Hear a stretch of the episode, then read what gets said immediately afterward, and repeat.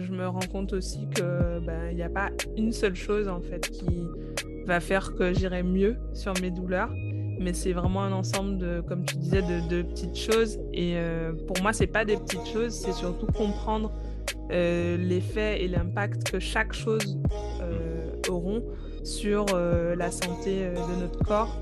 Et ça, pour moi, c'était vraiment une vraie révélation.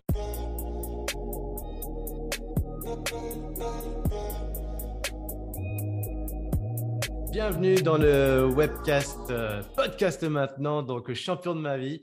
J'ai le plaisir d'accueillir aujourd'hui une femme rayonnante, souriante, euh, pleine de peps. Et pourtant, et pourtant, vous verrez que dans son parcours, il y a eu plein de casses.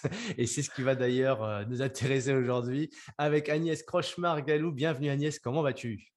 Bah, ça va très bien. Merci Cyril de me recevoir dans ton, euh, dans ton webcast, vidéocast, podcast, je sais pas. Ouais, on a fait un peu de vidéo pour ceux qui sont sur YouTube, qui aiment bien nous regarder, tu vois, et puis euh, regarder un petit peu comment c'est chez moi, un peu ce qui se passe chez toi. T'es où toi d'ailleurs? Alors là, en ce moment, je suis à Paris. T'es à Paris. Encore euh, peu de temps, eh mais pour l'instant, je suis à Paris. Tu vas plutôt dans quelle destination? Raconte-nous. Alors, euh, je pars pour euh, la Guadeloupe, donc le soleil. Oh. Euh, et j'espère que peut-être dans une prochaine interview, vous verrez la plage derrière. ouais, on fera peut-être même un, un, webinaire, un podcast. Donc aussi, le podcast, effectivement, champion de ma vie. Et peut-être qu'effectivement, on te verra aussi sur un talk, sur une conférence avec, voilà, pas loin de, de, ta, de, ta, de, de ta nature, de, de tes origines. Oui, tout à fait, tout à fait. Moi, c'est un vrai retour aux sources pour moi. Et ça fait de plus en plus de sens, de plus, plus l'échéance, on va dire, se rapproche. Et c'est une décision que j'ai que j'ai mûrement réfléchi depuis presque deux ans maintenant. Mmh. Et je dois dire que le Covid a, bien pesé. Euh, non.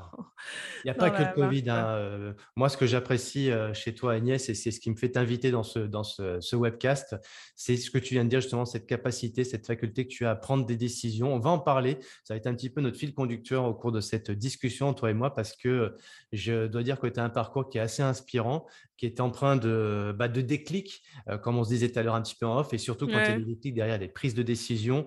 je rappelle à nos auditeurs que tu es donc dans un sport qui est assez traumatisant, c'est le volleyball. C'est ça. Donc, qu'est-ce qui prend le plus dans le volleyball Toi, tu as évolué quand même dans un niveau euh, presque semi, semi professionnel et donc euh, presque pro. Donc, ça veut dire quoi? C'est-à-dire que tu as une, la, nécessité de passer beaucoup d'heures dans ton sport, mais aussi à côté d'avoir une activité. Donc, toi, tu as découvert le monde du volleyball à, à quel âge? Ça s'est passé comment? Raconte-moi un petit peu le début. Alors, le tout début, ça s'est passé du coup en Guadeloupe parce que j'étais euh, scolarisée en Guadeloupe, je suis née là-bas. Et euh, j'ai découvert le volet euh, en faisant bah, des, de l'UNSS un peu, tu sais, après l'école. Mmh. Et bah, j'avais déjà ma taille qui est presque 1m80, du coup, à 14 mmh. ans, ça, on, on, se fait remarquer par cette taille-là. Et du coup, bah, le, prof de sport m'a proposé de, faire un peu du NSS. Alors, effectivement, je n'étais pas très douée, je, l'avoue, j'étais très mauvaise même. Mais le sport m'a attirée par curiosité parce que mmh. à l'époque, il y avait déjà un peu les JO. Mmh de beach volley à l'époque qui passaient à la télé et je trouvais les, bah, les athlètes hyper physiques, hyper toniques, tout en étant très féminines. Ouais, c'est vrai que c'est un sport qui est bien regardé, bien dynamique. Ouais. ça fait le show, hein, ça fait le spectacle. Exactement. Et ça m'avait marqué à cette époque-là. Et je m'étais dit, bah, tu sais, quand on est ado, les choix, il n'y a pas grand-chose de... très pertinent qui, qui se passe. Donc, moi, c'était pas, j'avais pas une famille de sportifs du tout. D'accord. mes parents m'encourageaient pas plus que ça. Mmh ils n'étaient pas forcément sur ce, sur ce créneau-là. Ils me disaient vraiment si tu veux pour t'amuser, tu le fais, mais c'est les mmh. études avant. Et de toute façon, voilà, moi, moi c'était un peu une distraction, mais j'avais choisi avec un groupe de copines de faire du volet à l'époque pour, pour ces, pour ces, ces raisons-là. Ouais, bah, comme beaucoup de sportifs, hein, je pourrais reprendre l'exemple de Laura Tarantola, peut-être même le mien d'ailleurs. Moi, le sport, c'était plus les copains et ça s'est fait comme ça parce que ouais, tu regardes à la télé des choses, ça te donne envie de faire pareil. Et qu'est-ce qui fait qu'à un moment donné, par contre, ça devient un peu plus sérieux pour toi? Bah, ça devient un peu plus sérieux quand, encore une fois, le, le... Enfin, c'est le parcours qui a, qui a été plus vite que moi. Moi, j'ai souvent cet exemple-là qui se répète un peu chez moi. c'est que bah, ça a pris de la place sans que Mmh je me dise: «Je veux que ça en prenne», en fait. D'accord. Donc, à l'âge de 15 ans, bah, j'ai été, on va dire projetée en sélection régionale. Ouais. Moi, la jeune adolescente qui était très mal dans son corps. Qui, heu, qui était pas très à l'aise avec sa taille j'étais, à l'époque assez fine en plus, donc, voilà. Donc pas que je sois grosse maintenant, mais j'étais encore plus fine, à 14 ans et du coup, c'était c'était très, je je m'attendais pas à tomber, en fait, dans ce ce milieu où, à chaque vacances scolaires, fallait faire des stages, heu, de professionnalisation, où il y avait des répétitions, pendant 4 heures, 5 heures de gestes techniques, où, Mmh. heu, voilà, on nous emmenait en stage, Mmh mh. avec, d'autres, d'autres joueurs et et ça, à chaque vacances scolaires, chaque, fois qu'il y avait un temps de pause, au niveau de la scolarité, bah, il y avait des stages Mmh. et ça, ça voilà, ça m'a un peu, pris de court prise de court parce que Mmh. j'étais pas du tout ni prédestinée, ni poussée par mes parents, ni, ni non plus, heu, j'étais pas non plus hyper épanouie dans mon sport parce que j'étais pas très bonne. Donc tu vois, c'est Ça ça ça m'a je me suis, ça t'a porté quand même, quoi, ça ouais, c'est le genre de vague, hein, qui t'emmène et puis toi, tu surfes dessus quand même, quoi, donc ça. ça t'amène quand même, l'air de rien, à trouver ton équilibre là-dessus? C'est ça, bah, en fait, c'était ça, donc j'ai continué, j'ai ouais. je me suis dit: «Bon, je suis pas là par hasard, donc je fais ce que je dois faire. Mmh mh mh. Je continue, j'avance, je verrai où ça me mène». Donc tu vois, Mmh c'était mh. vraiment pas, Alors tout le monde a envie de se te poser la question, ça ça t'amène où? et puis finalement, ça m'a amené à un micro burn-out du sport à l'âge de âge? 16 ans. Ah ouais, déjà? Ah oui! Et heu, au bout d'un moment, je j'en pouvais plus. Ah ouais. J'avais, bah, tout le temps de déplacement. J'arrivais plus à avoir, heu, à sortir la tête de l'eau. Je j'arrivais plus à avoir du temps, en fait, pour moi, pour, heu, bah, pour, profiter de ma famille, pour, faire mon mes mes devoirs et enfin, j'ai dit à mes parents: «Franchement, j'en peux plus, en fait. Je Mmh. suis je suis trop sollicitée» parce que Mmh. non seulement il y avait la section, après il fallait continuer l'UNSS parce que, bon, voilà, c'est le prof qui t'a, emmené dedans, donc tu peux pas le lâcher. Après, il fallait, aller en club, donc faire les entraînements, Mmh. classiques, heu, 2 fois par semaine plus les matchs. Puis il fallait, faire toutes les vacances scolaires, puis il fallait enfin, en fait, j'étais dans 4 groupes différents Mmh mh. de volley, et au final, je prenais même pas de plaisir à faire, tout ce que je faisais. Du coup, j'ai dit, à mes parents: «Bah, j'arrête». Ils m'ont dit: «Bah, bien sûr que tu arrêtes, tu vas pas» Et fin de l'histoire, suis fin du webinaire, le le l'histoire ouais, c'est ça, tu ta vois? carrière de volley s'est arrêtée à 16 ans et À 16 ans. non, ben voilà, c'était un petit un Ouais? petit Première prise de conscience de me dire: «Bah, si je prends pas assez de plaisir et si ça occupe trop de place dans dans ma vie, Mmh dans mon quotidien, Mmh je peux pas, hem» c'est bien de se laisser embarquer, mais si ça prend trop de place et qu'on maîtrise pas les choses, c'est c'est pas cool non plus, quoi. Et que donc tu as cette lucidité à 16 ans, qu'est-ce qui se passe? C'est quoi ta Bah, en fait, je décide, heu, je décide d'aller en fait, je décide d'aller au lycée, Ouais, heu, à 35 kilomètres de chez moi. ouais. Du coup, me lever assez tôt, heu, c'était enfin, là-bas, on commençait, assez tôt. À 07:30, il fallait être en cours, tu vois? Mmh mh. Donc je prenais les transports, heu, entre, heu, Mmh. 05:30 et 06:00 de chez Mmh. moi pour arriver à l'heure en cours et du coup, c'était, heu, c'était pas gérable de de se lever si tôt, d'aller à l'entraînement le soir et de concilier, en fait, les 2. Donc du Mmh coup, j'ai arrêté pendant 2 ans où j'ai Mmh pas du tout, fait de de. Heu, je me suis dit: «Bah, j'arrête, je je fais plus de sport et tout». Je je prenais pas spécialement de plaisir, donc ça m'a pas manqué tout de suite Mmh mh. et puis, j'ai eu un problème de santé, pas très grave, mais qui m'a quand même, enfin le chirurgien m'a dit que j'ai quand même frôlé, la mort, mais je Mmh m'en rendais pas compte à l'époque, Mmh et du coup, ça m'a privée de de sport pendant, ben 4 mois en tout, parce que j'avais des soins infirmiers, quotidiennement et j'avais impossibilité de faire du sport et j'ai même dû passer mon bac, de sport au rattrapage parce que du coup, j'avais loupé, le 1er semestre et que c'était de la du Mmh. contrôle continu Mmh mh. et du coup, ça, ça m'a redonné envie de me remettre au volley, en fait. Je me suis dit. «Là, ça m'a trop manqué, je Mmh. peux pas, en fait, heu, pas faire de sport». Ouais, d'accord, ouais, ouais. Et je me suis dit: «Non, en fait, je je veux reprendre le volley», donc je me suis inscrite à un club, bah, dès que j'ai eu le feu vert, pour pouvoir refaire du sport et Mmh. et c'est comme ça que je de quand j'étais en terminale, j'ai j'ai pu, me remettre au volley en club et dans cette dynamique de, je fais du du volley pour, pour faire de la compétition, pour, faire de la performance, quoi. D'accord. Donc aussi, là, et là, bah, tu, a un moment donné, si je comprends très vite, tu quittes le foyer familial pour les, les études en, en, en France, enfin la métropole, pardon. Comment ça se C'est ça. passe? Ouais. En fait, dès, dès le lycée, ben, en première, ma mère a vu que ben, je, j'étais trop fatiguée par les déplacements, donc elle m'a, elle m'avait déjà mise en semaine euh, dans la ville où j'étais scolarisée et je rentrais que le week-end. Donc en fait, j'ai quitté, euh, j'ai quitté mes parents, j'avais déjà 16 ans, quoi. Mhm.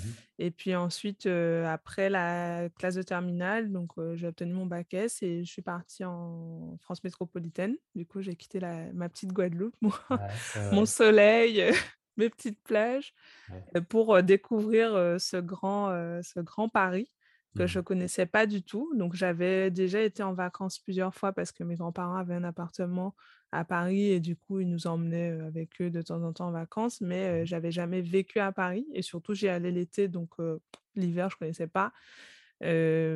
Voilà, j'ai dû tout découvrir un peu, Mhm. en même temps et Et euh, tu fais quoi comme étude du coup là sur Paris?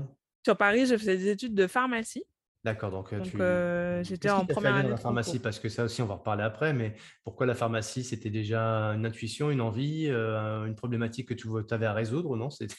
Alors, c'était une, heu, c'était une envie, profonde dès ouais. la classe de CP. J'ai Ah d'accord, d'accord, ouais, j'ai dit à à la maîtresse que je voulais être pharmacienne biologiste à l'époque, parce mmh. que je voulais travailler en laboratoire d'analyse et elle m'a regardée avec des gros yeux parce qu'elle savait pas ce que c'était.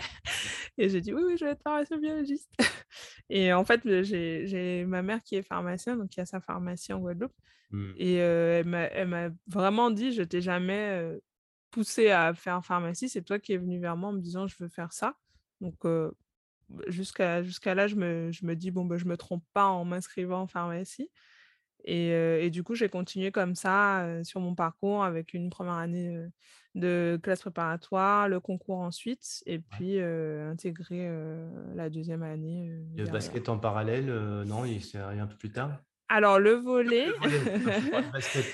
Allez. Mais heu, oui, le alors j'ai toujours c'est quelque chose que j'ai toujours gardé, même, heu, l'année du concours, j'ai je je m'étais inscrite dans un club, heu, juste à côté de chez moi, justement pour optimiser un peu les déplacements et Mmh. et et j'avais, je faisais à l'époque un entraînement par semaine et c'était mon seul soir où je je fermais tous les bouquins et je je «m'autorisais» entre guillemets à ne pas travailler, heu, à ne pas réviser mon concours. Et du coup c'était un peu ma ma soupape de décompression si tu veux parce que je connaissais personne et ça m'a aidé aussi à socialiser beaucoup Mmh. parce que, bah, quand tu arrives, dans un pays que tu connais pas, enfin je dis pays parce que pour moi Mmh c'était vraiment une autre culture Heu, quand tu arrives dans dans un univers que tu connais pas, avec des saisons, avec, d'autres façons de s'habiller, de manger, de de de voilà, culturellement, que tu connais pas les gens. Donc déjà, c'était aussi, Mmh. j'avais laissé, toutes mes amies, j'étais la première à à partir et et en plus de ça, bah, j'étais dans une année très difficile et délicate où j'avais pas beaucoup le temps de de sortir faire la fête et de découvrir d'autres personnes. Donc heu, ben, les Alors, vous a 2 vous voulez, heu, juste pour pour un peu nos auditeurs, là, vous allez le découvrir dans un instant parce que le le parcours, d'A d'Agnès, moi, m'a vraiment, vraiment, vraiment, bon intéressé, non, c'est pas le terme. Il m'a vraiment, heu, inspiré, heu, mais c'est plus sur la fin, vous allez voir pourquoi. Parce qu'en fait, alors par contrairement à beaucoup de sportifs, finalement, toi, tu as une une, ton tu as ton parcours professionnel, en tout cas, tu sais ce que tu vas faire et puis tu as le sport qui est là comme une soupape. Souvent dans dans les sportifs que j'interviewe, c'est l'inverse. Ils vont du Ouais. Et ils ont une soupape à côté qui a rien à voir avec le monde du sport. Ça peut être, heu, peu importe, Paco, par exemple, lui, sait faire de la menuiserie, c'est Mmh. poids sa soupape de décompression et toi, c'était le sport. Mais qu'est-ce qui fait qu'à un moment donné, le sport prend une part plus importante ou vient s'intégrer dans ta vie de façon, bah, presque professionnelle? C'est à quel moment ça? Beh, ça, c'est à l'âge de 25 ans. En Ah fait, j'ai, j'ai un petit donc on fait un petit bond entre, heu, la jeune Guadeloupéenne qui arrive à 17 ans à Paris Ah et ouais, bah, ouais, ouais, et ouais. celle qui, heu, bah, qui commence à découvrir la vie et qui qui fait, heu, 5 années dans son club de quartier avec, bah, du coup, un groupe de copines et Ouais, cetera. d'accord, ouais, et à 25 ans, bah, j'ai le déclic d'une fin de cycle avec mon entraîneur et je me dis: «Bon, bah, ce serait bien d'essayer d'aller, bah, chercher une division au-dessus». Donc à ce Mmh moment-là, j'étais, en en régional et je me dis: «Bon, bah, j'aimerais bien, aller voir ce qui se passe un petit peu plus haut» et je me pose cette question parce que, bah, j'ai 25 ans et que dans dans ce sport-là, ben, bah, c'est plus plus on évolue jeune, mieux c'est et mieux on a plus on a de chances d'aller, plus haut Mmh. Et du coup, bah, je me pose cette question sérieusement parce qu'on me pousse, enfin, poussé par mes proches, mon compagnon, etc., mmh. qui me dit non, tu as, le potentiel. Après, ah, tu as le potentiel, c'est les mots magiques, ça. Ouais, le potentiel, mais il y aura du boulot, beaucoup de ah boulot. Donc, je me dis, Allez, je vais leur montrer que je suis capable, tiens. Voilà, donc c'était moi, moi, je suis une, enfin, dans mon tempérament, je suis une bosseuse. Je suis ah vraiment. Vous allez voir que c'est une grande bosseuse, hein, parce que le parcours, vous allez voir tout ce qu'elle a fait. Dans l'impression, pour l'instant, c'est une vie. Bien évidemment, on a tous des vies normales, mais il y a quand même des choses assez singulières dans ton parcours. Et euh, d'ailleurs, je me permets une question parce que je crois que c'est à peu près à ce moment de ta vie. Bon, les choses vont commencer à être sérieuses au niveau professionnel avec ta carrière professionnelle, mais aussi au niveau sportif. Et en plus de ça, ça ajoute une problématique, c'est celle des traumatismes, enfin des, des pathologies. Toi, tu as une douleur qui est là, qui est présente et qui t'accompagne. Exactement. Depuis un peu ben, l'âge de 18 ans, j'ai commencé à sentir une douleur au genou gauche qui, mmh. euh, qui me quittait pas trop et donc pour, les, pour laquelle j'avais pas trop de solutions ni de réponse. À mmh. la fois, euh, bah, quand j'allais voir le médecin, il me disait bon bah vous faites un sport euh, qui est mmh. traumatisant avec beaucoup de sauts et de répétitions de sauts sur un, sur un, un, sol qui absorbe peu, qui est dur, qui est dur. Souvent c'est des parquets ou du terraflex, donc on, on, a peu d'absorption des chocs et on fait c'est pas des centaines de sauts, je crois, par, par entraînement. Donc, répéter par le nombre d'entraînements plus les matchs au week-end. Donc, c'est beaucoup de répétitions et beaucoup de, de, chocs qui faisaient que ça n'allait pas forcément dans le bon sens. Mmh. Et à l'âge de 25 ans, quand on va chez un médecin du sport et qui vous dit Bon, ben, sport, ça fait mal au genou, le volet, ça fait mal au genou, faut arrêter. Mmh. Là, on, on prend une belle claque et on se dit qu'est-ce qu'on fait quoi? Est-ce que ben, on, arrête, on arrête de marcher, on arrête de, mmh de monter les marches de l'escalier parce qu'on a mal. Mmh. Et c'est presque une, un peu une, une schizophrénie parce qu'on se dit, mais j'ai pas assez mal pour que ce soit une douleur aiguë et mmh. que je sois arrêtée, prise en charge et je reparte.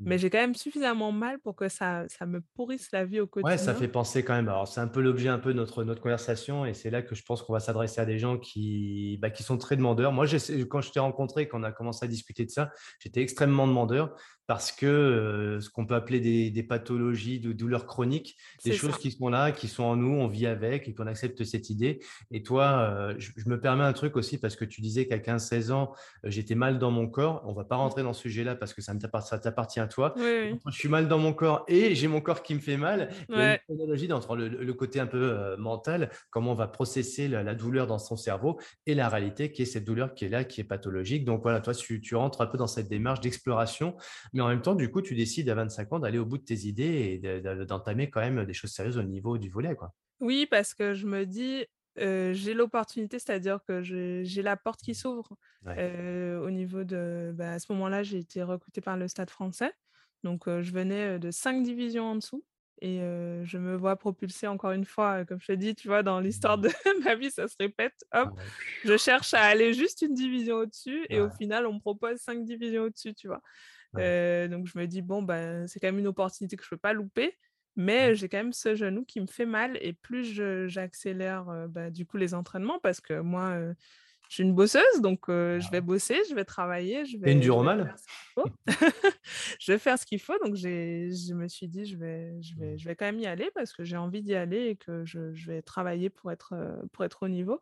Mais par contre, j'avais quand même cette, cette douleur bah, chronique hein, qui vivait en moi et, et pour laquelle j'avais surtout pas d'explication. Je comprenais pas trop d'où ça venait. Je savais juste que j'avais des douleurs à répétition, que ça allait pas mieux en fin d'entraînement, mmh. que c'était probablement articulaire parce qu'effectivement, j'avais fait des, examens et des IRM et, tout ce qu'on me disait, c'est que les ligaments allaient très bien, qu'il mmh n'y avait pas spécialement de problématiques à ce niveau-là. Donc, voilà, quand, on, quand on vous dit à 25 ans, mmh. bon, bah, tout va bien, mais bon, moi, dans ma tête, je dis, mais c'est pas possible que tout aille bien. J'ai quand même bien mal et je n'invente pas, quoi. Et j'ai tout le temps un peu mal. Et, et, puis les solutions proposées ne me, convenaient pas spécialement parce que c'était soit arrêter, soit peut-être on peut tenter éventuellement de voir si on peut faire une viscosupplémentation, donc c'est-à-dire qu'on injecte mmh des composants comme de l'acide hyaluronique dans le genou. Mmh. Mais on n'est pas sûr du résultat et souvent quand on commence, bah, il faut le faire régulièrement. Ça, ça doit parler à du monde, hein, jeune ou moins jeune. Parce que ce que tu dis là, on est tous un peu confrontés en, fonction de sa discipline hein, sportive avec bah, ces problématiques au genou. On sait que les, le genou gauche ou droit, tous les deux, sont souvent très problématiques. Alors, il y a plein d'explications, mais souvent, ce n'est pas laquelle est la bonne. Et comme tu dis, des fois, on va mettre bah, des effets antalgiques, des effets curatifs, etc. Et on n'est même pas sûr du résultat.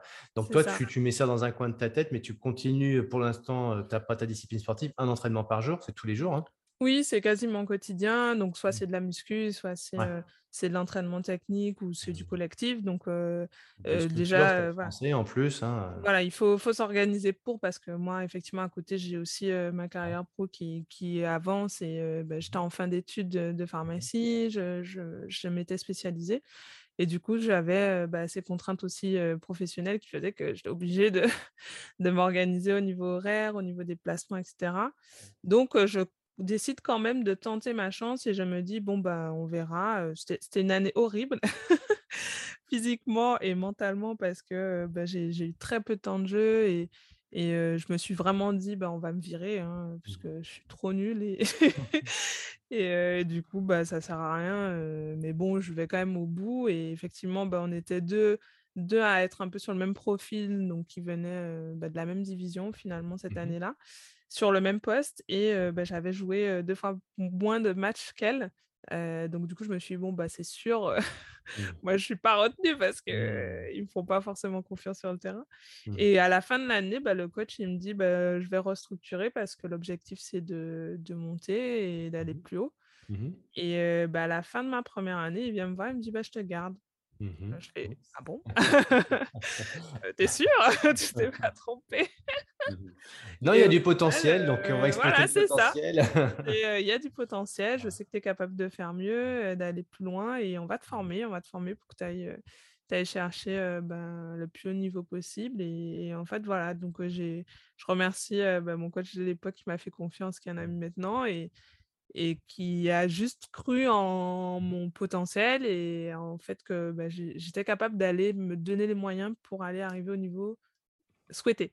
D'accord, donc tu rempiles pour une seconde année et tu en es où dans ton, dans ton exploration professionnelle, euh, pharmacienne tu, tu, Ça te prend du temps aussi du coup?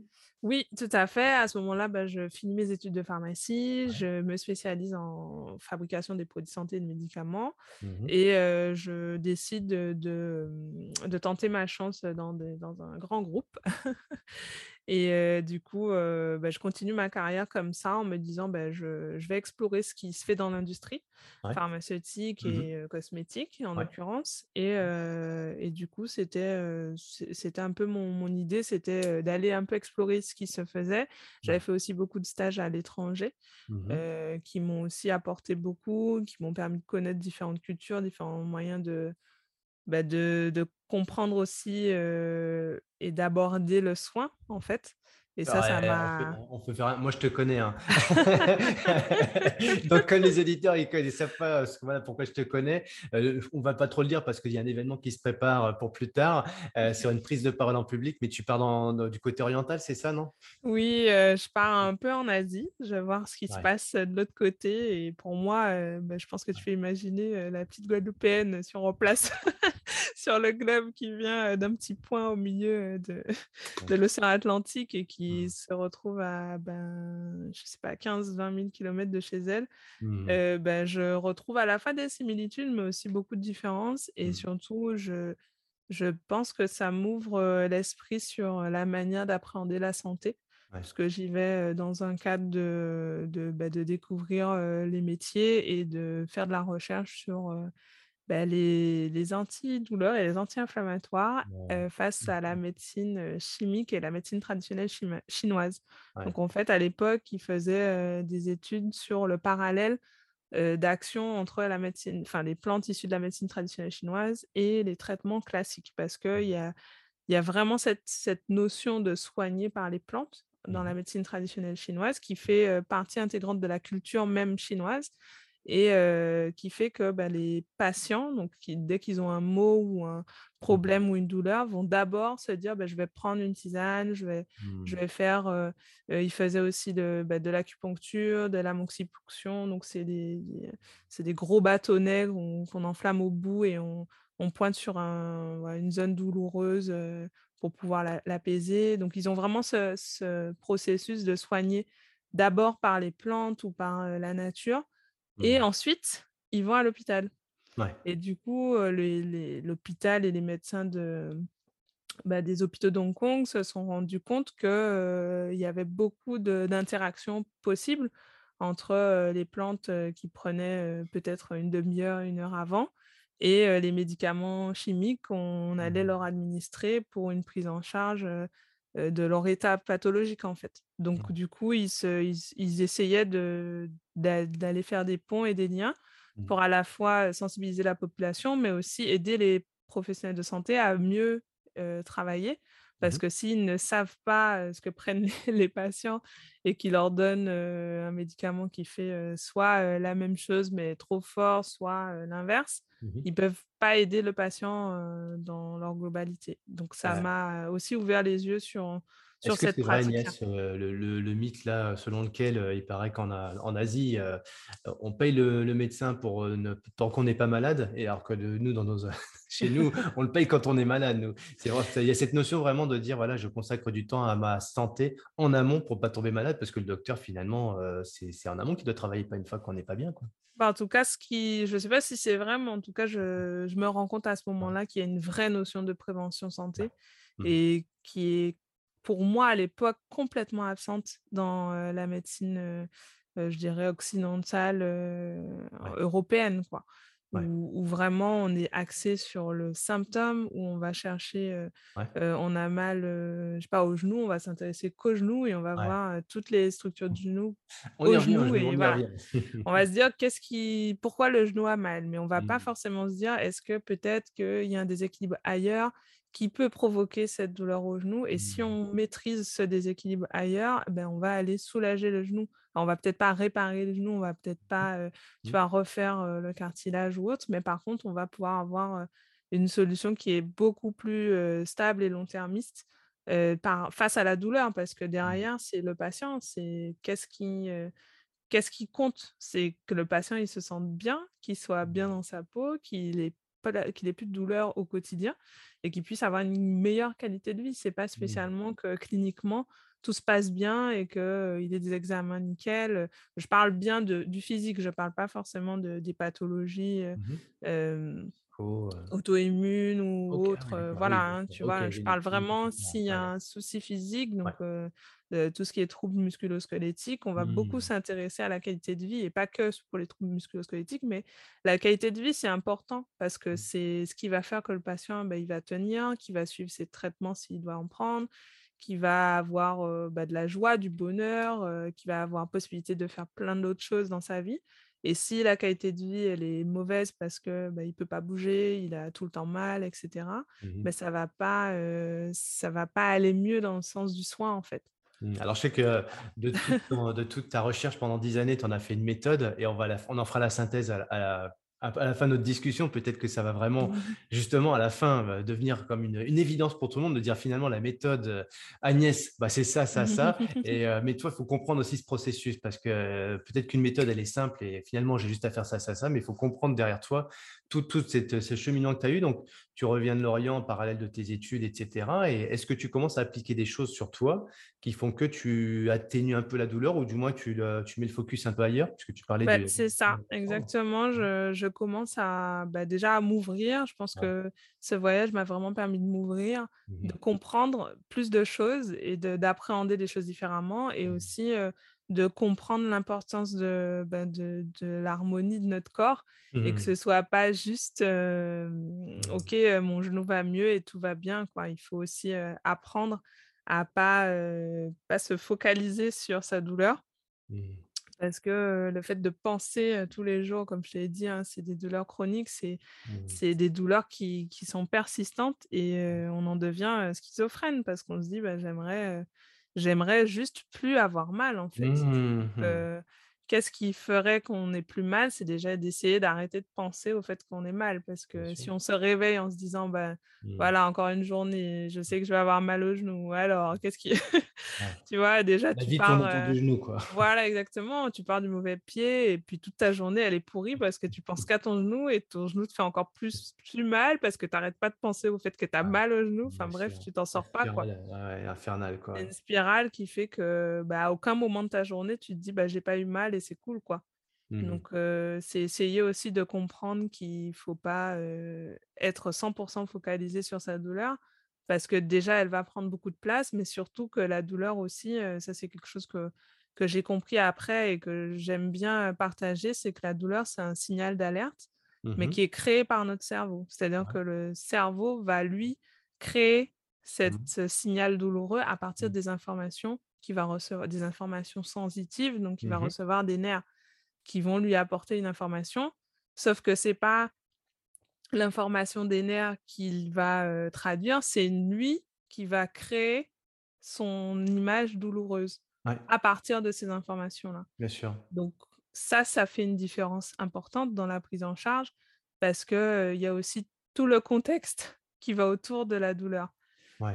souvent, par exemple, quand il y a des. Alors, ok, Agnès, euh, c'est bien gentil ce que tu dis. c'est un peu l'avocat du diable. Euh, bah, je comprends ce que tu dis, euh, mais ça, tombe bien parce que moi, je comprends parfaitement. J'ai tout le temps mal au genou depuis deux ans. c'est pas une douleur chronique. Bienvenue au club.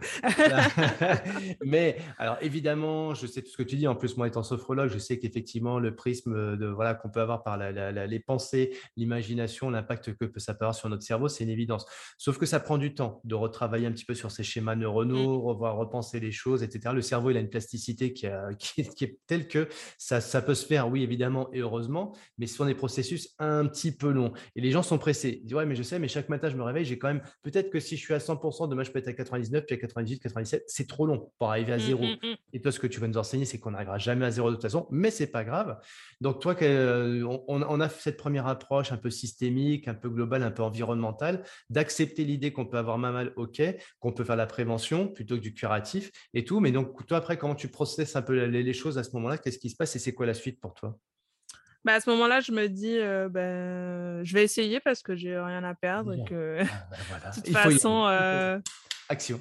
Voilà, il faut, il faut essayer, il faut commencer. Et puis, euh, j'avais pas de solution à l'époque, donc je, je, me suis dit, bon, je vais prendre tout ce qui est à apprendre. Donc, je commence aussi à m'intéresser à tout ce qui est yoga, euh, enfin, mmh mouvement physiologique, etc. Je n'étais pas spécialement euh, très yoga hein, à l'époque. je ne le suis pas non plus encore. Je, je, suis loin de dire que je suis une grande yogi, hein, mais j'étais encore plus éloignée de, de, de cette pratique-là à l'époque. Et mais je décide quand même d'essayer parce que, encore une fois, j'étais très loin de, de, mes codes, de mon environnement, mmh. de, de, ce que je connaissais. Et du coup, je trouve que c'est le meilleur moyen de, de se laisser en immersion et de découvrir des choses. C'est quand on est loin de chez soi et quand, quand on n'a pas nos, nos, habitudes, nos codes, nos proches mmh. qui, qui nous. Qui, c'est pas une mauvaise chose, hein, mais qui nous mettent des filtres naturels qui font qu'on va pas peut-être se laisser tenter par des, des pratiques, alors que quand on est loin de chez soi, on va, on va peut-être le faire. Et du coup, je me mets à faire bah, des exercices physiologiques d'étirement quotidien un peu mmh.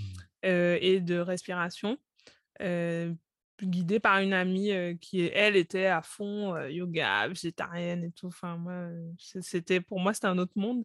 Mais je me laisse quand même tenter. Je me dis que j'ai rien à perdre à essayer, donc je le fais. Et je me rends compte bah, que ça a un effet assez remarquable sur, sur, mon, sur la santé de mon genou et sur mes douleurs. Mmh. Donc, je décide de, coupler tout ça. Et surtout, à mon retour, je me rends compte aussi qu'il bah, n'y a pas une seule chose en fait qui va faire que j'irai mieux sur mes douleurs. Mmh. Mais c'est vraiment un ensemble de, comme tu disais, de, de petites choses. Et pour moi, mmh. ce n'est pas des petites choses, c'est surtout comprendre l'effet et l'impact que chaque chose mmh. auront sur la santé de notre corps.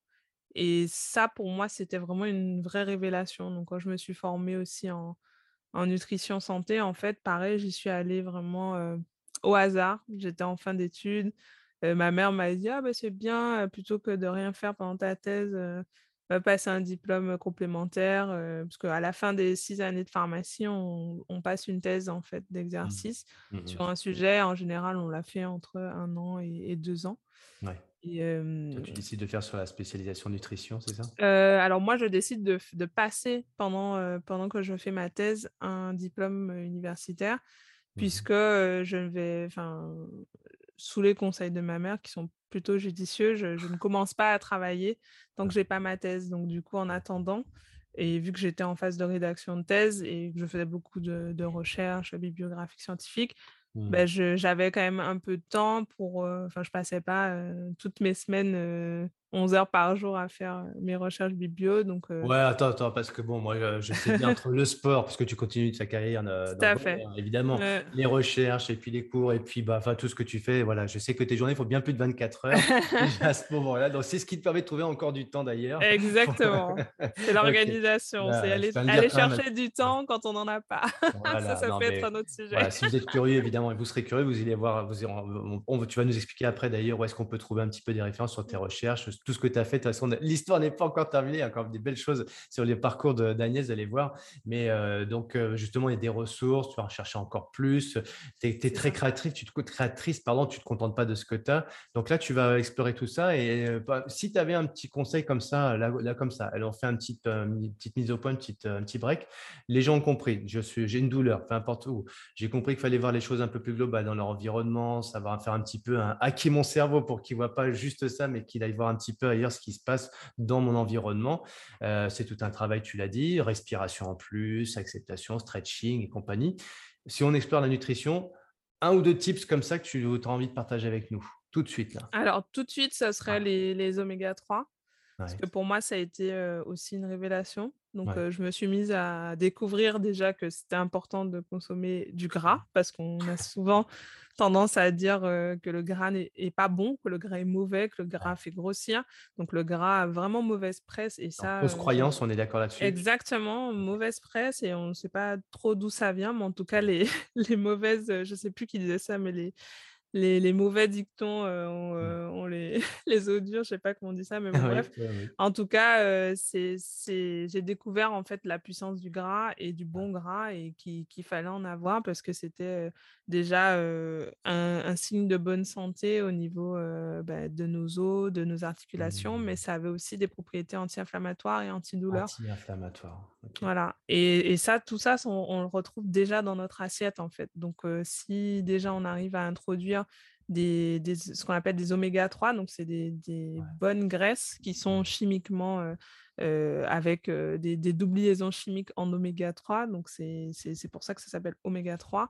Mmh Et ça a des propriétés très intéressantes sur à la fois bah, la santé de notre système cardiovasculaire, notre cerveau, mais aussi pour tout ce qui sera inflammation et, et douleur. Et du coup, c'était une des clés aussi pour moi de, comprendre l'importance de mettre des oméga 3 dans son assiette. Donc... parce que là, tu parles des, des facultés, comment on dit, pas les facultés, les oméga 3 ont des propriétés. Propriétés, alors qu'en fait, les gens, ils ont une douleur quelque part. C'est vrai que le médecin, bah, tiens, prenez des anti-inflammatoires avec des problématiques que ça peut avoir sur la flore intestinale, etc. Donc, en fait, là, ce que tu me dis, je trouve une autre alternative, une parade aux anti-inflammatoires par entre autres, entre autres, hein, euh, il y a trois qui vont permettre de pouvoir apporter, euh, bah, atténuer cette problématique inflammatoire. Et en plus de ça, ça a des vertus au niveau cardiovasculaire et au niveau cérébral, comme tu dis. C'est ça, c'est ça. Alors effectivement, moi, je ne suis pas du tout anti euh, molécules chimiques et anti-anti-inflammatoires. Ah non, une pharmacienne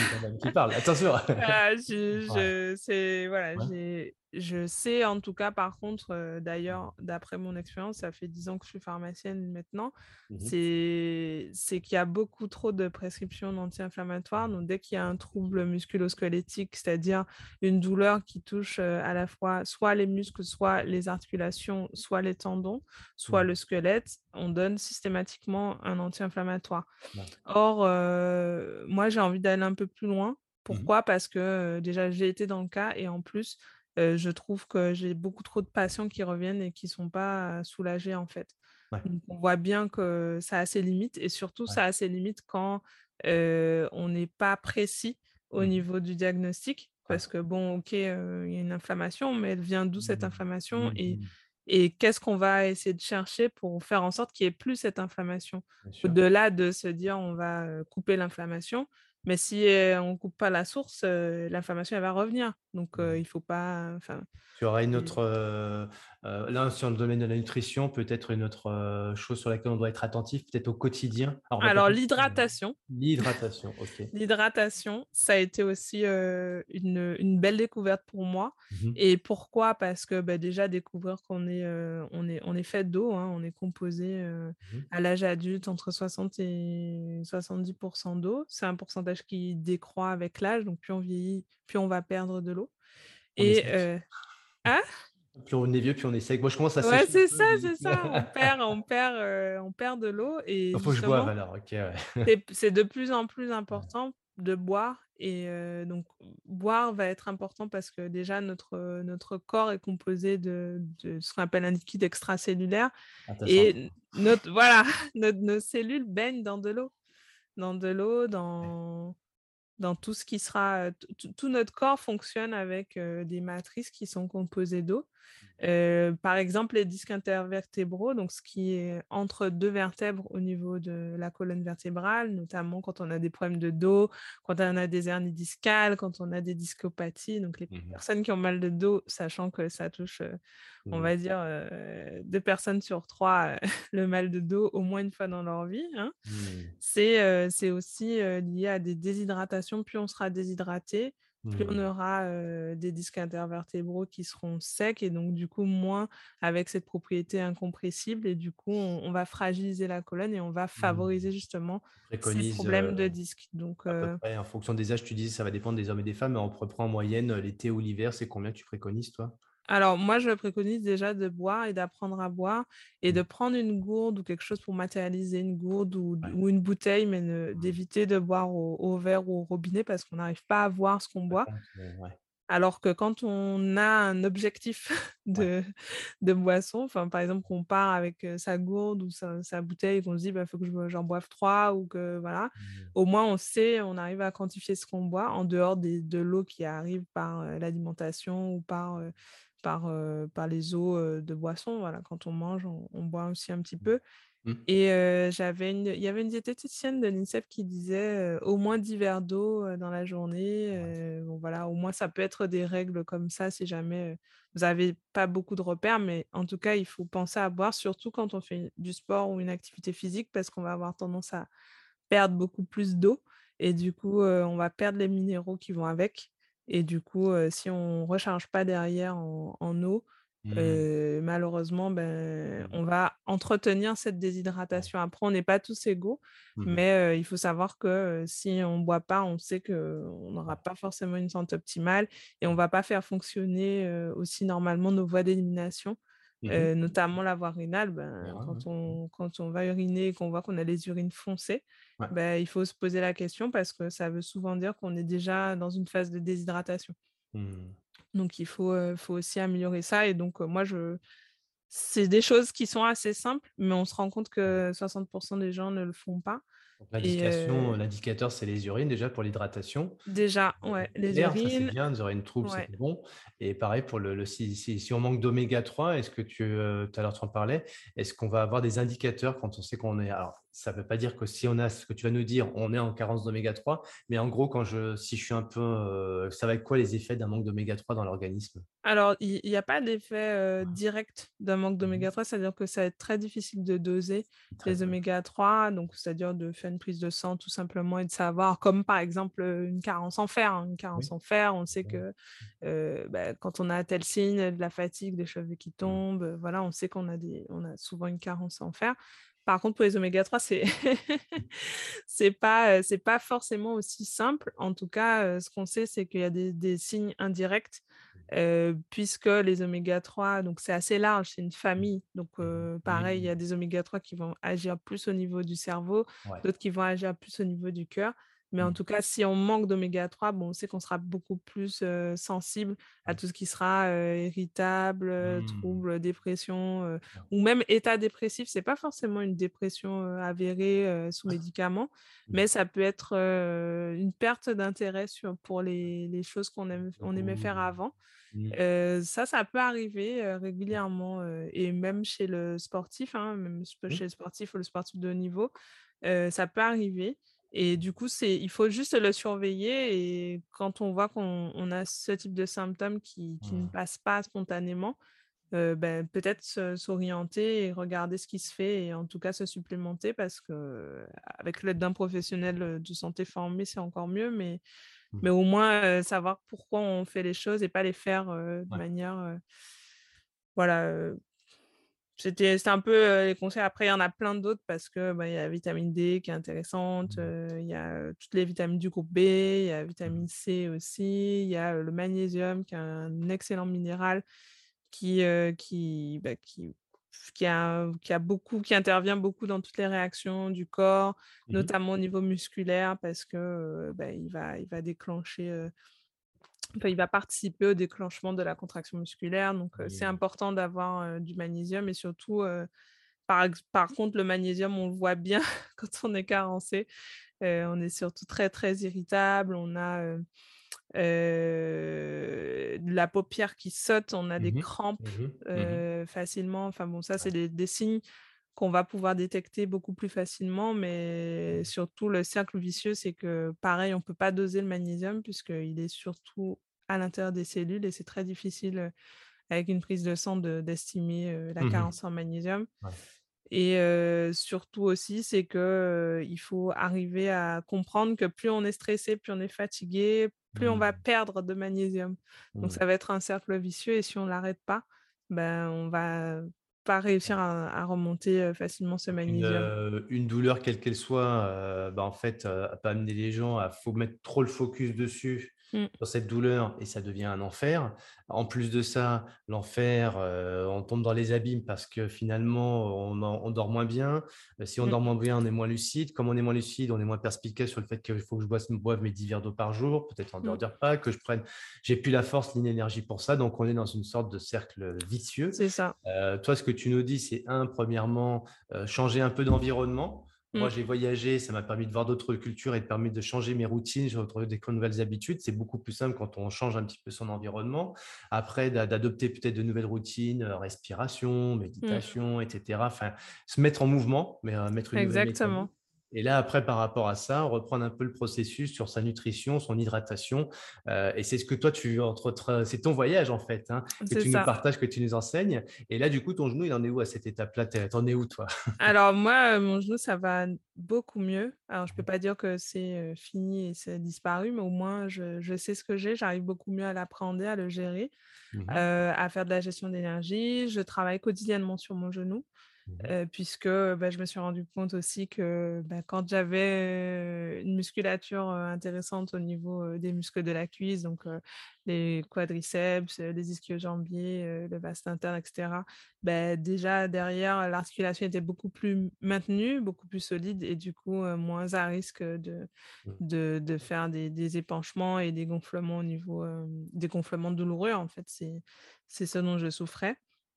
Et du coup, je m'entraîne, heu, voilà, quotidiennement, heu, sur mon genou. Ça me prend pas énormément de temps, je je m'y consacre, heu, entre 5 et 10 minutes selon le temps que Mmh. j'arrive à dégager et si je suis en retard ou pas pour le boulot.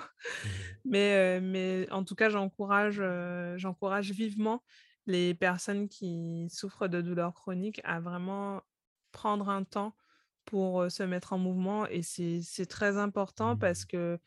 qu'on ça a l'air de rien, on se rend pas compte au début, mais, plus on plus on fait, plus le corps va s'habituer, plus le corps va prendre cette habitude, plus on va assouplir les structures, plus on va remuscler les structures qu'il faut et plus, plus on va pouvoir s'en sortir. Donc là, j'ai j'ai surtout pas arrêté le volley et je Ah voilà, regrette tu le pas, heu volley fait toujours partie de ta vie, hein, heu, exactement, je Stade regrette Français, après pas, hein. qu'est-ce qui s'est passé? Tu je je crois que tu Après le pas, Stade hein? français, j'ai arrêté, heu, la compète en salle et je me suis reconvertie au beach volley. Ah, on revient aux sources. voilà, on revient aux sources et et puis en plus, bon voilà, maintenant que que j'ai ce, ce projet de retour au pays, c'est encore plus, plus, ça a encore plus de sens parce que je vais pouvoir m'exprimer encore plus sur le sable. Mais, mais ça fait deux, ça fait, ça va faire trois ans.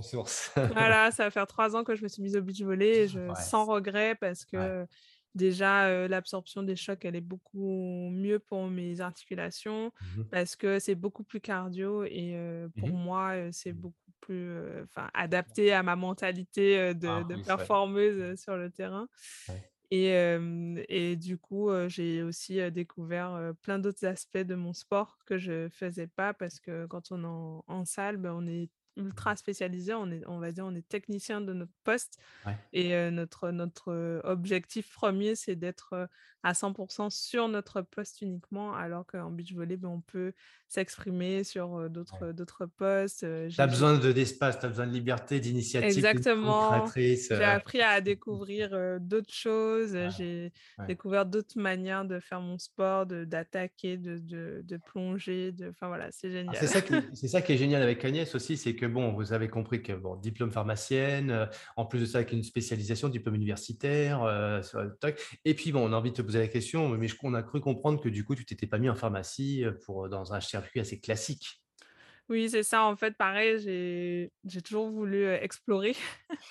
Donc, j'ai voilà, j'ai été explorer aussi professionnellement. Donc, j'ai été d'abord dans l'industrie. J'ai eu un poste dans l'industrie. après, pas, pas, dans la plus petite des boîtes, puisque j'étais chez L'Oréal. Et j'étais voilà, chef de projet. Mon, ma division a fermé, ce qui arrive jamais. Mais c'est arrivé pendant que j'étais en CDD. Mmh et du coup, ça m'a pareil remise en question. Qu'est-ce que je veux faire? Donc, je me, suis dit, je me suis dit, qu'est-ce que je veux faire? Ben, Moi, j'adore le contact avec les patients, j'adore aider, Mmh. j'adore partager, j'adore apporter des solutions. C'est Mmh. surtout ça. Mmh. Et je me suis dit que ben, en étant ben, dans l'industrie, j'avais trop de limitations parce que ben, surtout dans une énorme boîte, il y a beaucoup de hiérarchie, les décisions sont très longues parce qu'elles doivent passer par plusieurs bureaux, etc. Et du coup, moi, c'était non, moi, je veux, je veux qu'on ait des solutions demain, tout de suite, Mmh. parce que le patient, il a besoin tout de suite, en fait. Il n'a pas trois ans à attendre, en fait. Donc, je me suis dit, bon, ben, je, je retourne à la pharmacie d'officine, c'est-à-dire au comptoir, et, et Mmh. je vais me spécialiser. Donc, j'ai fait. Mmh. J'ai commencé par ce diplôme de nutrition. Après, j'ai fait un diplôme en phytothérapie Mmh aromathérapie pour apprendre à soigner avec les plantes et les huiles essentielles. Mmh. Puis j'ai fait un autre diplôme en orthopédie. Donc je me suis remise à l'anatomie, au fonctionnement, aux orthèses, aux attelles, aux straps, voilà, des choses que je ne connaissais pas. puis j'ai fait un autre diplôme en sport santé, Mmh. donc pour apprendre à, à vraiment conseiller aussi l'activité physique, voir l'importance pour le patient. Et j'ai fait un dernier diplôme en alimentation du sportif. Alors Agnès, elle a 53 ans, a bien compris, parce qu'il faut du temps pour faire tout ça. Tu fais pas ton âge? Non, elle en a évidemment 33. mais voilà, donc j'étais un peu boulimique, boulimique, de la formation, mais, mmh, mmh. mais je me suis surtout rendu compte que les patients, ils revenaient parce qu'ils avaient ce conseil et pas parce que j'étais pharmacienne. Ils Mmh. revenaient parce qu'ils ressortaient avec des solutions et des Mmh. solutions concrètes et qui fonctionnaient. Ouais. Et la deuxième frustration que j'ai eue, c'est Mmh. que ben, dans ma carrière de sportif, j'ai pas eu, j'ai pas trouvé de produit en fait naturel pour prendre soin de mes tensions et du coup de ce genou là qui me pourrissait un peu la vie. Et du coup, je me suis dit que j'allais en fait ben, pas en rester là, pareil, parce que on me disait ben on me disait, «Bah, il y a pas, c'est comme ça, il faut prendre des huiles essentielles ou, ou un gel avec des huiles essentielles ou, Mmh ou du, enfin, d'autres produits très connus qu'on utilise qui sentent très fort, le camphre et tout. il y en a du, du blanc, voilà. boîte magique. Voilà, et du coup, moi, ça, je ça me suis dit, pas, pas, ça, ça, ça, ne, ça n'apportait pas la valeur que tu en attendais, quoi. Non, parce que déjà, un, je trouvais pas ça hyper efficace. Je trouvais que ça sentait vraiment mauvais et que Ouais. du coup, on pouvait pas être du tout discret quand on a fait mal. Donc, c'était vraiment Ah, toi, t'as mis, euh, t'as mis ta crème. Hein? Ouais, ouais, on sent euh, jusqu'à l'autre bout du terrain. quoi. Et du coup, euh, moi, ça, ça me plaisait pas du tout. Mmh mh. Euh, et je me suis dit, non seulement euh, c'est aussi fort, mais en plus, ça, ça, ça décape ma peau. Euh, je trouve pas ça. Euh, Mmh. Je trouve pas que ce soit une solution. Enfin, à quel prix en fait? Est-ce qu'on va mmh. avoir des crèmes pour, pour soulager ces tensions bah, ça n'existe pas sur le marché. Il n'y a pas une crème qui, qui, qui fait le, job entre guillemets par rapport à ta douleur et donc tu te quête de trouver la solution.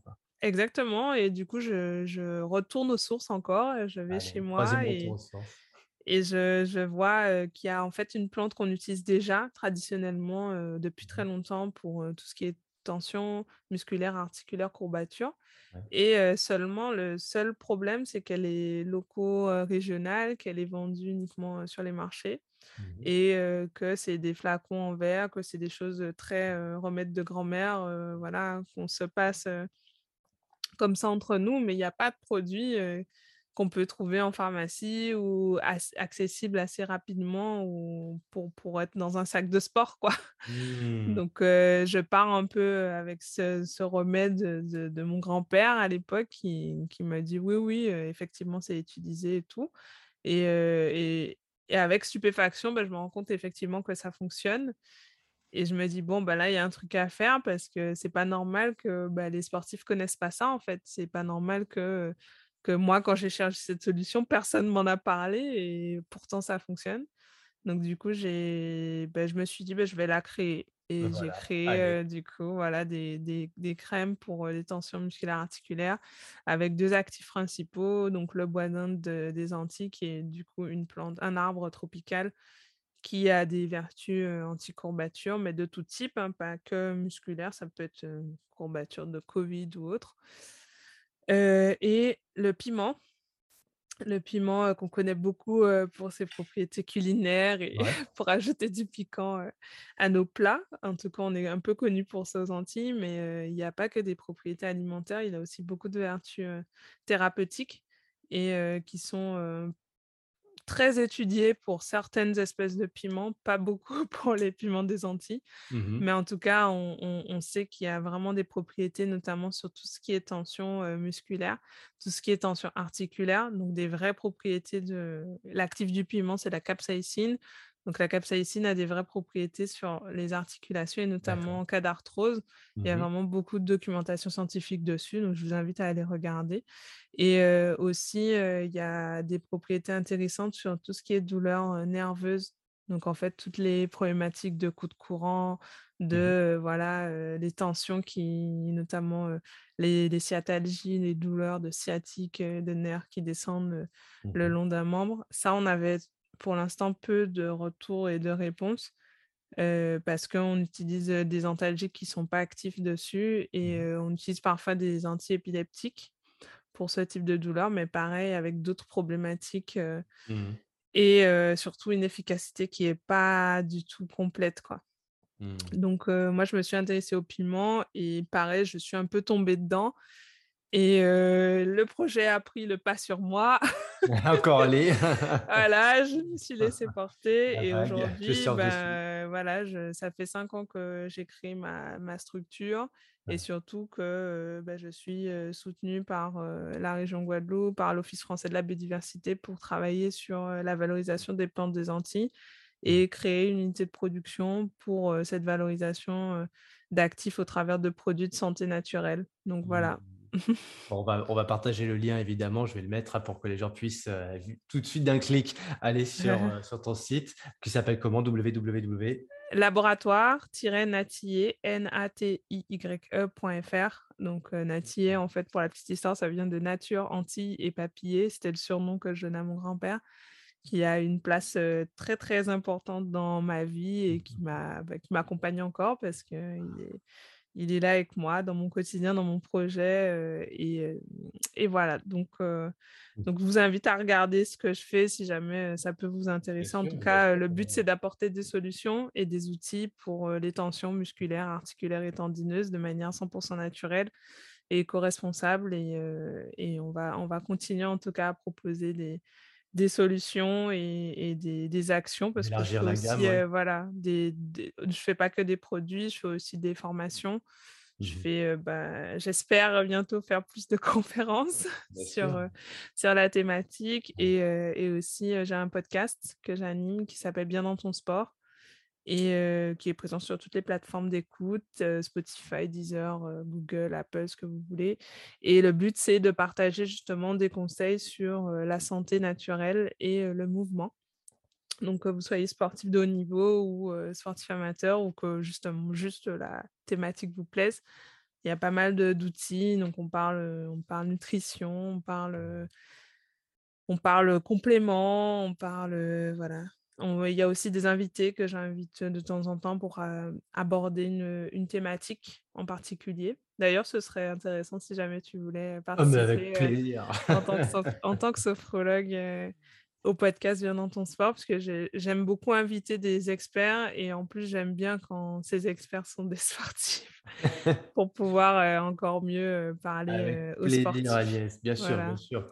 Donc c'est le but, c'est de partager des conseils bah, pertinents, rapides, avec des mmh. experts parce que souvent, bah, le problème, c'est que dans le podcasting, ben, il n'y a pas de contrôle. Hein, donc, on peut. Moi, j'ai entendu des choses qui n'étaient pas forcément vraies mmh. dans des podcasts sur la santé. Donc, c'est pour c'est ça aussi qui m'a poussé à me lancer. Et du coup, j'ai quand même une. J'ai envie, en fait, aussi de pouvoir partager ces conseils-là au plus grand nombre et du coup de, de, faire grossir un peu la communauté comme ça, mais vraiment dans un but premier de partage et de partage de bons conseils, comme on a dit que mmh. les, les mauvais dictons et les mauvaises habitudes avaient les os durs et que c'était difficile de les casser, ben, j'essaye en tout cas avec mon podcast de, de, je ne sais pas si je casse les mauvaises, mais en tout cas de répondre les bonnes. En tout cas, tes convictions, as ton parcours, en tout cas, euh, on sait qu'il n'est pas juste simplement issu du domaine scientifique académique, il est aussi empreint d'un beau parcours, d'une belle histoire où tu allais voyager, rencontrer d'autres mmh. cultures, rencontrer d'autres personnes. Donc, il y a vraiment cette double approche empirique et en même temps scientifique. Donc, c'est ce qui fait aussi ta singularité, euh, comme beaucoup d'autres. Mais en plus de mmh. ça, avec euh, des, trouvailles, tu as vu, tu es parti de problématiques, ce mmh. qui n'avait pas de solution. Et finalement, bah, quand les choses n'existent pas, autant les créer. Donc, il fallait être courageuse aussi pour se lancer dans l'entrepreneuriat, mais il y avait bien besoin.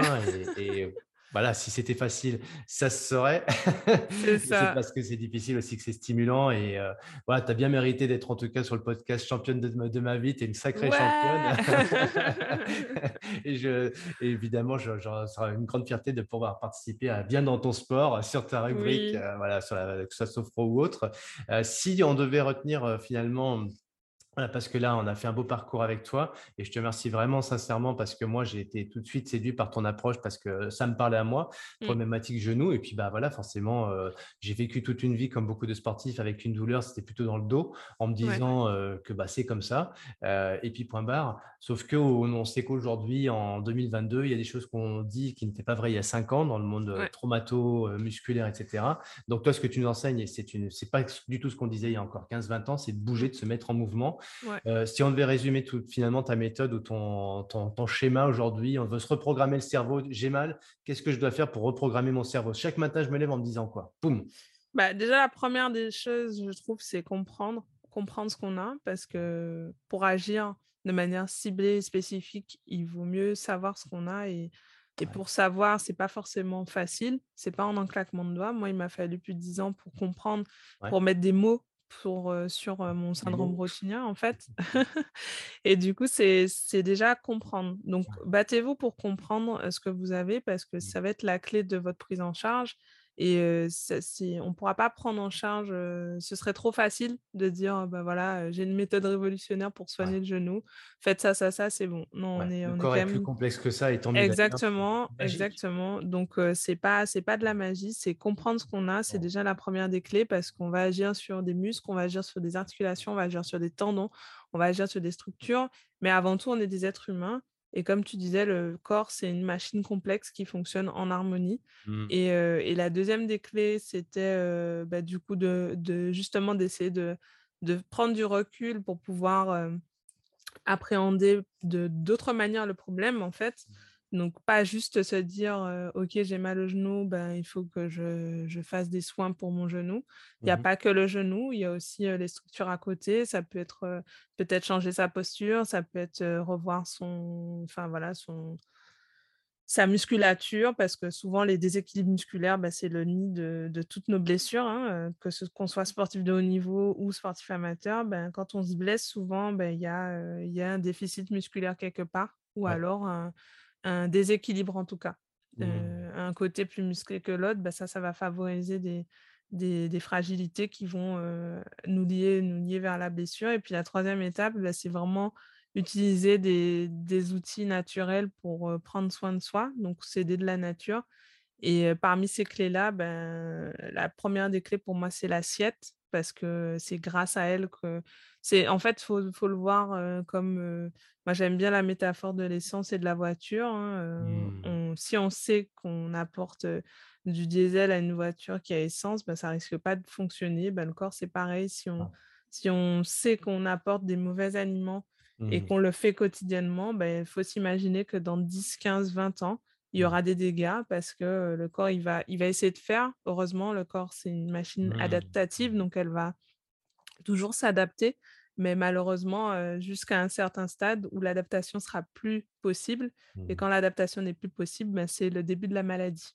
Donc, c'est exactement le cas ben, des maladies auto-immunes, du diabète, etc. C'est le corps, il a plus, il n'arrive plus à s'adapter, donc ben, il ne sait plus faire. Donc, il laisse, il laisse la place aux pathologies. Donc, déjà, vraiment, l'assiette, c'est important. L'hydratation aussi, on en a parlé.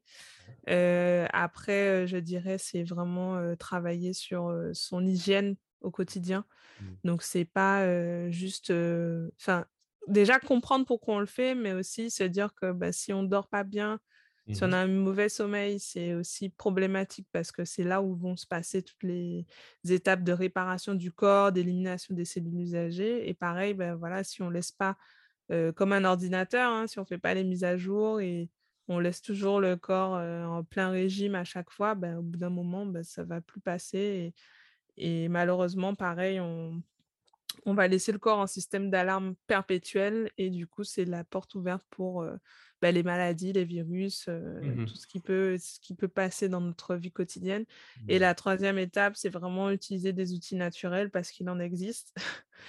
et heureusement, parce que ça va forcément nous permettre de gérer les phases plus délicates. Donc, par exemple, moi, pour mon genou, je sais qu'il y a des moments où je serai plus ou moins sollicitée, où j'aurai plus ou moins mal parce que je vais faire plus ou moins tel effort. Et du coup, je, préviens tout ça et j'utilise des outils naturels pour gérer en fait des phases plus délicates de ma période soit d'entraînement ou de ou, ou post, post effort en fait. Donc je prends mmh. suffisamment de temps pour récupérer, mais aussi j'utilise des outils soit en complément alimentaire, soit en, crème pour pouvoir mmh. adapter et, gérer le quotidien et limiter aussi beaucoup bah, la prise de tous ces médicaments chimiques mmh qui ne sont pas une réponse à tous les maux.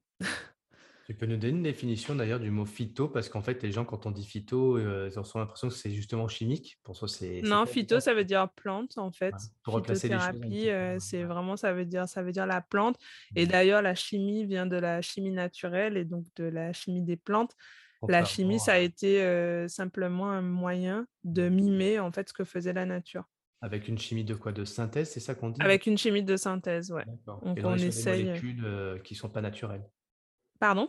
Là, on est du coup sur des molécules qui ne sont pas naturelles, c'est ça? Exactement. Ouais, ouais. On est vraiment sur de la synthèse, c'est-à-dire qu'on va avec d'autres d'autres éléments chimiques aller créer les structures chimiques qui sont naturellement présentes en fait dans la nature. Mmh, mmh, Parce que mmh, dans la nature, ces, ces substances-là, on les retrouve déjà. Mmh. Mais ce qu'on va essayer de faire en chimie, c'est qu'on va essayer de les isoler plutôt. Alors que, au contraire, la nature, elle fonctionne dans une harmonie et elle fonctionne. Elle a, il y a peut-être des molécules très actives, mais qui sont compensées par la présence très minime en quantité d'une autre molécule qui va contrebalancer. Et si on sort ça de son contexte, bon, certes, on peut avoir une activité beaucoup plus puissante et importante, mais isolé et pas dénoué d'effets secondaires mmh. également parce que du coup, on, sort la, chimie de sa matrice en fait. Donc l'effet mmh. matrice est important et c'est pour ça que bah, considérer une plante dans son ensemble, c'est beaucoup plus intéressant par rapport à la thérapie que de, se dire ben, on, va, on va aller chercher tel actif qui, on sait, est responsable de telle activité. Ouais. Et ça, on a, on a beaucoup de contre-exemples en plus hein, dans la science qui montrent que ben, quand tu sors l'actif de, de, la matrice, ben, soit tu perds de l'activité, soit tu, tu, augmentes la toxicité. Quoi. super. C'est super intéressant ce que tu nous dis. C'est sans doute très évident pour un docteur en pharmacie, mais pour mmh monsieur et tout le monde, en fait, d'avoir cette approche-là, on mélange un petit peu tout. Et finalement, comme tu dis, il faut remettre un petit peu des fois l'église au cœur du village pour que remettre un peu de bon sens et que les gens comprennent bien qu'ils n'écoutent pas tout et n'importe quoi. Donc, un, mmh bien comprendre de quoi on parle. Mmh. Euh, ce... Alors, on va pas refaire tout le parcours que tu as fait d'éducation, etc., mais essayer de comprendre la douleur, euh, essayer d'avoir peut-être un, peut-être pas qu'un seul diagnostic, deux ou trois, pour pouvoir avoir sa propre euh, écoute à soi de son mmh. corps. Mais si on n'écoute qu'une personne, on est dépendant. Si on écoute deux qui n'ont pas le même avis, oh, c'est n'importe quoi, bah non, ça nous mmh. permet justement de se dire que, et moi, dans tout ça, de pouvoir faire un petit peu cette, cette alchimie. et puis surtout, écouter son corps, écouter son corps parce qu'on est notre propre laboratoire en fait. On est notre Comme dit Mehdi, euh, souvent j'adore ce qu'il dit Mehdi à nos sportifs de haut mmh. niveau qu'on trouvait dans un autre euh, dans un autre épisode champion de ma vie. Celui qui sait, c'est toi.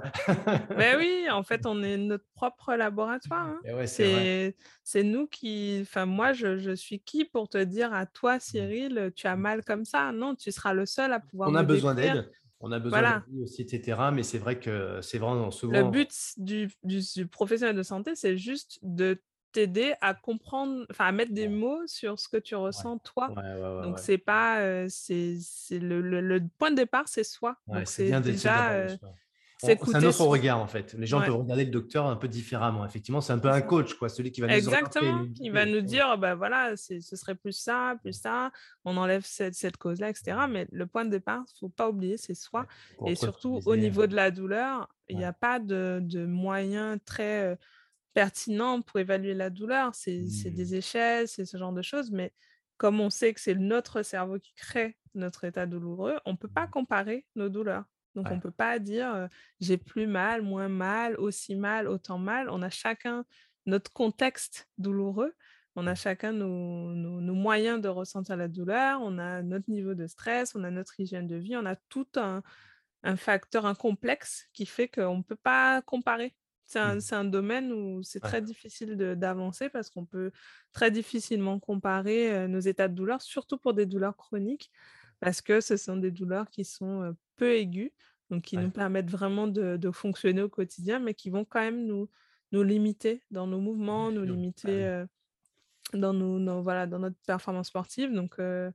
voilà, la douleur aiguë, ça, ça, ça, a aussi sa place dans la, la prise en charge. Et moi aussi, ce qui m'a ce qui m'a aussi touchée, c'est que ben, moi, ces patients-là, je les vois régulièrement parce que les patients qui ont des douleurs aiguës, des, voilà, des, gros, des grosses crises, ils vont à l'hôpital, donc on les voit peu. Mmh, mmh. Mais par contre, au comptoir, des gens qui viennent régulièrement, qui disent mmh. bah, j'ai toujours mal au dos, et qui reviennent, qui, qui, vont, qui reviennent toujours avec les mêmes anti-inflammatoires. on se dit en fait, ben, ils n'ont pas de solution, donc c'est trop triste de les laisser dans cette errance-là et de ne pas pouvoir leur apporter des solutions puisque le médecin, lui, il fait avec les armes qu'il a. Donc, mmh s'il n'est pas spécialisé, s'il n'a pas forcément ce recul-là, bah, il, va, il va prendre ce qu'il il aura et c'est pas de sa faute non plus. Donc, voilà, il faut aussi avoir ce recul-là et pouvoir au moins s'orienter vers des personnes qui pourront bah, écouter et puis vous faire mieux vous écouter.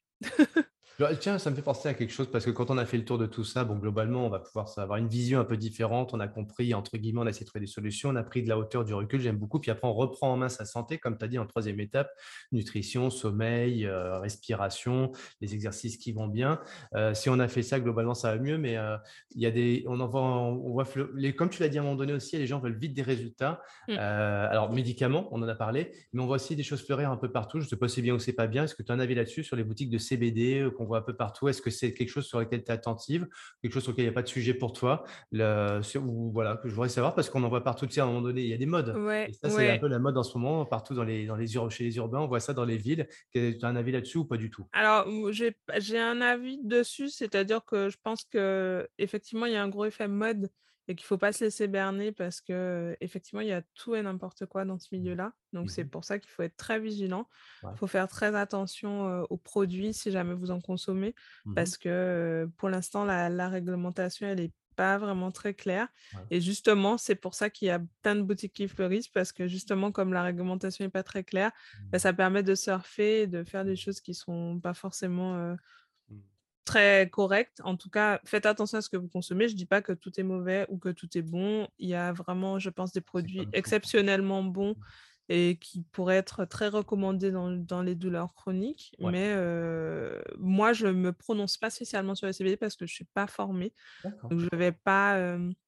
je mmh préfère pas forcément faire le débat. Après, j'ai fait un un podcast avec un sportif de haut niveau qui, a, qui est cofondateur d'une marque de CBD. Donc, si jamais ça, le sujet vous, vous intéresse, vous pouvez quand même regarder ce ah qui bah, se dit. On va le partager. Voilà. En tout cas, moi, je n'ai pas forcément d'avis spécialement. Je me dis juste que voilà, c'est un effet un peu de mode. Ça mmh. va évoluer. Il y a une activité, il y a de l'action, ça c'est clair. Mmh. c'est une piste très intéressante, mais prudence par rapport à, à tout ce qui fleurit parce qu'il y a à boire et à manger. Quoi. Ouais, C'est un peu ça. Ouais. Un peu comme, voilà, il y a des effets de mode, comme on a beaucoup entendu. Oui, pour moi, c'est un effet de mode. Comme tu l'as dit tout à l'heure aussi, c'est pas qu'il y a différentes qualités, mais il faut comprendre aussi. C'est ça. Et si c'est pas encadré, enfin, souvent le problème, c'est qu'on sait même pas ce qu'on consomme en fait. Donc, déjà, à mmh. partir de ce moment-là, si la moitié des produits, on n'a même pas un dosage, on sait même pas à quelle dose. en fait, donc, regarder les étiquettes, les dosages, etc. c'est un peu compliqué parce qu'en fonction du, du, véhicule que tu utilises, peut-être que c'est mieux 10 gouttes tu changes de marque, bah, ils te disent qu'il faut prendre 100 gouttes. Enfin, tu vois, c'est un peu. Mmh, mmh, mmh. on n'a pas forcément toutes les réponses encore. Je pense que c'est une solution d'avenir, par contre. Mais pour moi, on est encore trop. On n'a on pas encore avancé. Je pense que dans 5-6 ans, on y verra beaucoup plus clair. Après, c'est bien de s'y pencher dès maintenant et surtout de trouver des, des alternatives parce que ben, jusqu'à présent, bah, les dernières évolutions des antidouleurs, mmh. elles remontent ben, aux années 70. Enfin, tu vois, il n'y a, a, rien eu mmh. depuis en innovation. Donc, il faut, faut, faut, de toute façon apporter des alternatives et il y a des solutions qui peut-être marcheront mieux sur d'autres mmh. personnes. Donc, oui, il faut qu'il y ait plus d'alternatives aux douleurs chroniques, ça c'est clair. Ça, c'est même pas un sujet, oui, je suis d'accord. Ouais. Bah, écoute, je te remercie Agnès pour tout ce que tu nous as apporté sur le fond, la forme et ton histoire aussi. Euh, bon, il y a un mot qui me vient à l'esprit en t'écoutant et tu l'as employé quelques mois, c'est l'harmonie en fait. C'est retrouver son harmonie et l'harmonie individuelle, elle est spécifique à chacun. Euh, ce qui marche avec quelqu'un ne marche pas sur un, sur un autre. Donc, j'aime bien tout ce que tu nous apportes. Euh, mmh. déjà d'être pas son laboratoire, mais en tout cas de bien savoir se, regarder, s'observer, s'écouter, écouter son corps en fait, parce que le corps il parle. C'est ça, exactement. Eh ben, merci pour toi et je te souhaite surtout une, un très beau euh, une très bonne implantation, un bon retour aux sources, euh, trois fois retour aux sources et on fera un petit. Bah, je profite de, ce, de, cet enregistrement avec toi pour passer le bonjour à quelqu'un que je vais très bientôt interviewer qui s'appelle Hubert qui a été champion du monde de kayak et, ah. sources va beaucoup lui parler à lui aussi. Oui, oui, oui. effectivement. Tu vois de quoi je parle? Oui, tout à fait, tout à fait. Bah, tu, tu l'embrasseras de ma part. merci à toi. Merci pour ton temps, merci pour l'échange, Cyril, c'était super cool. Euh, vraiment, ça m'a fait beaucoup de plaisir et c'est toujours voilà, un plaisir de partager avec toi parce que bah, tu, tu fais le lien, la, la connexion, euh, tu nous mets à l'aise. Donc voilà, je voulais, te, je voulais te remercier aussi pour, pour la qualité de l'échange et le moment passé en tout cas. Merci.